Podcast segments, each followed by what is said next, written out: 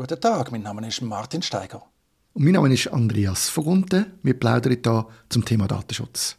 Martin, ich habe auch schon mit dir über TikTok geredet. Wir haben beide schon ein erste Versuche gemacht und du bist eher noch ein begeisterter als ich bis jetzt, ähm, was den Inhalt anbelangt. Jetzt habe ich aber kürzlich gelesen, dass TikTok sehr problematisch soll sein in Sachen Datenschutz. Ich habe einen Zeitungsbeitrag gelesen, sie sind jetzt zwar auf irgendeinen alten Beitrag zurückgegangen, vom, vom Blogpost, dass China mitlässt. Das Hauptthema ist eigentlich, China lässt mit. Hast du das auch schon gehört und was sagst du dazu? Ich habe das auch schon gehört und tatsächlich bin ich ein fließiger TikTok-User. Bei mir ist TikTok wahrscheinlich nur das, äh, das Videoformat Nummer eins hat YouTube abgelöst, auch weil es auf TikTok natürlich längst schon viel mehr gibt als nur noch Musikvideos und lustige Videos, sondern auch, äh, seit, vor allem seit Videolänge nicht mehr auf Minuten beschränkt ist, gibt es sehr viele Möglichkeiten. Also ich kann es wirklich empfehlen, dort reinzuschauen. TikTok muss man gut trainieren, wenn man es so super liked und auch die Videos fertig schaut, dann reagiert der Algorithmus eben sehr gut auf die eigenen Vorlieben. Was auch wieder gefährlich kann sein natürlich.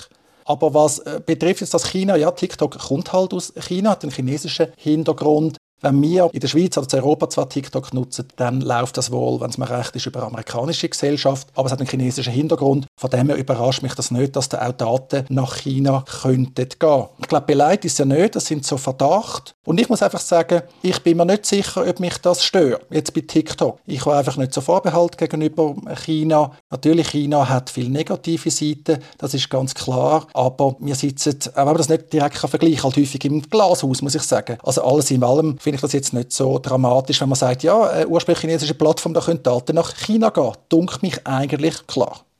Kritik kommt ja aus Amerika, lustigerweise. Also, äh, Senatoren, äh, vor allem republikanische, glaube ich, Abgeordnete sind da auf TikTok los und wollen wissen, was da los ist und, und behauptet eben, dass, da, dass das nicht gut ist. Sie wollen, glaube sogar, dass sie aus den, aus den Stores von Apple und Google rausgeschmissen werden. Und das finde ich eben auch letztendlich, also klar, also das Erste, was interessant ist, was eigentlich verschiedene Leute, die, das, die dem nachgegangen sind, sagen, ist, die Daten, die TikTok hat, sind die gleichen Daten, die man auch sonst irgendwo kann kaufen kann mittlerweile. Also eigentlich Marketingdaten, die eigentlich grundsätzlich um sind. Also als erstes natürlich dürfen wir es nicht allzu stark verniedlichen, aber es geht ein bisschen in die Richtung. Und das Zweite, was ich natürlich schon noch wichtig finde, gerade die Amerikaner, die ja tatsächlich sehr stark auch auf Daten können zugreifen und abgreifen wenn, wenn sie immer nur, wenn es nötig ist, das finde ich dort ein bisschen heuchlerisch, wenn die so eine Kritik ansetzen, oder?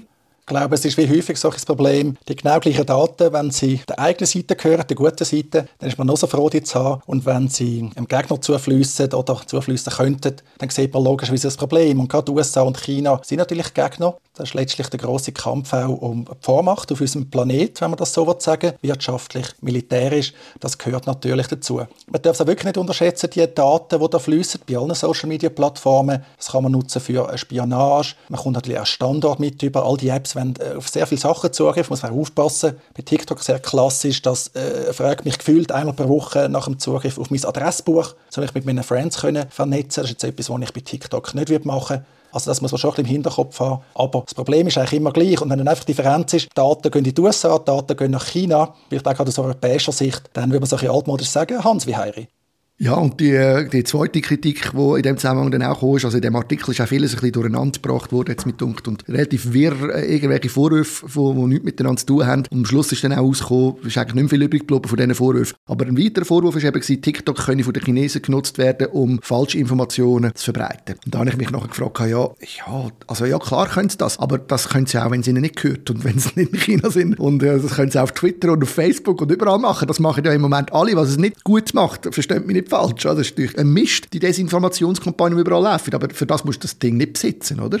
Es kann natürlich ein Vorteil sein, wenn man diese Kontrolle hat. Es gibt ja wohl auch zum Teil Filter bei TikTok, zum Beispiel so Stichwort wie Ehe für alle oder so. Wobei dann scheinbar ein unklar, wie das wie gefiltert wird. Und generell sind die Filtermechanismen, die Löschmechanismen ein riesen Problem, gerade auch aus schweizerischer Sicht kenne das auch als Anwalt. Wir haben immer wieder Rückmeldungen von Nutzerinnen und Nutzern, wo zum Beispiel das Konto gesperrt wird oder Beiträge gesperrt werden. Die wissen dann gar nicht, wieso eigentlich, können nur spekulieren. Sie können keine Begründung über, es gibt kein gescheites Beschwerdeverfahren. Wenn man sich wehrt, ist das sehr aufwendig, weil die Plattform im Ausland sitzen. Und zwar egal, ob es jetzt Google, YouTube ist, Meta, Facebook, Instagram oder TikTok, da fehlt also gerade auch in der Schweiz eine Plattformregulierung, die für gleich lange Spiesse sorgt, vielleicht auch für Transparenz sorgt, dass man nämlich wissen, was läuft eigentlich bei diesen Plattformen im Guten wie im Schlechten. Ja, das glaube ich auch, das braucht es unbedingt. Gerade Transparenz ist wichtig und es ist schon so, das sehe ich natürlich schon auch, oder? Wir können nicht einfach, also die Plattformen, die werden stark und mächtig, die werden zu einem wesentlichen Element, da kann man nicht einfach wechseln und sagen, okay, ich gehe jetzt noch mit anders her, das haben wir jetzt ja gesehen. Die, die Idee um war, dass der Elon Musk Twitter kauft und da sind irgendwie ein paar Leute auf Mastodon ausgewichen, wo niemand ist und die sind dann alle wieder auf Twitter zurückgekommen. Oder auch kürzlich habe ich gelesen, dass der, der Donald Trump mit seinem Netzwerk Truth Social bis jetzt nur, natürlich immer noch viel, aber aber nur 2 Millionen Follower inne hat, äh, während er auf Twitter eigentlich 90 Millionen hat. Das zeigt selbst äh, so eine Person wie den Donald Trump schafft es nicht, einfach plötzlich ein separates Netzwerk aufzubauen und die Leute zu zügeln. Man ist wirklich abhängig von diesen Netzwerken, wenn man dort präsent sein will.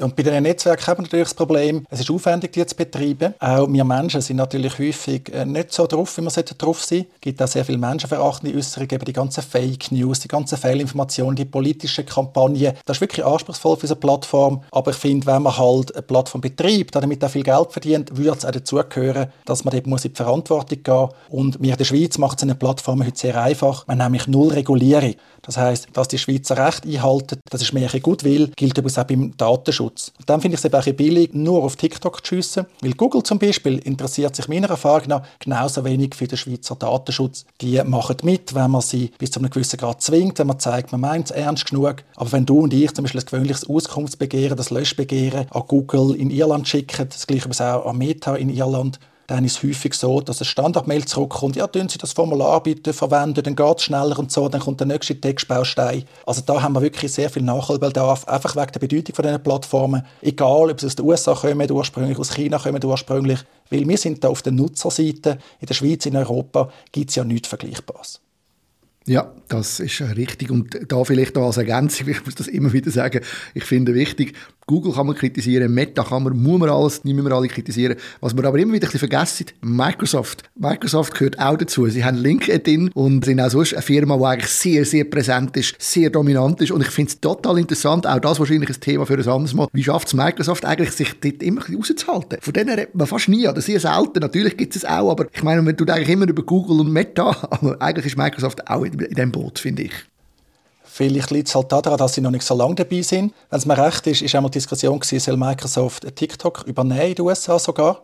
Aber gerade bei LinkedIn ist halt noch nicht so das grosse Microsoft-Branding. Auch bei anderen Themen, Microsoft ist im Hintergrund vielleicht auch nicht ganz so erfolgreich, schon sehr erfolgreich, aber nicht on the top. Vielleicht auch von der Suchmaschine her. Die Suchmaschine heißt auch Bing und nicht Microsoft Search zum Beispiel. Also Microsoft hat da häufig gar kein Interesse, offensichtlich mit dem eigenen Namen dran zu stehen. Dafür haben wir dann Diskussion über Microsoft 365, was auch wieder ein Datenschutzthema ist.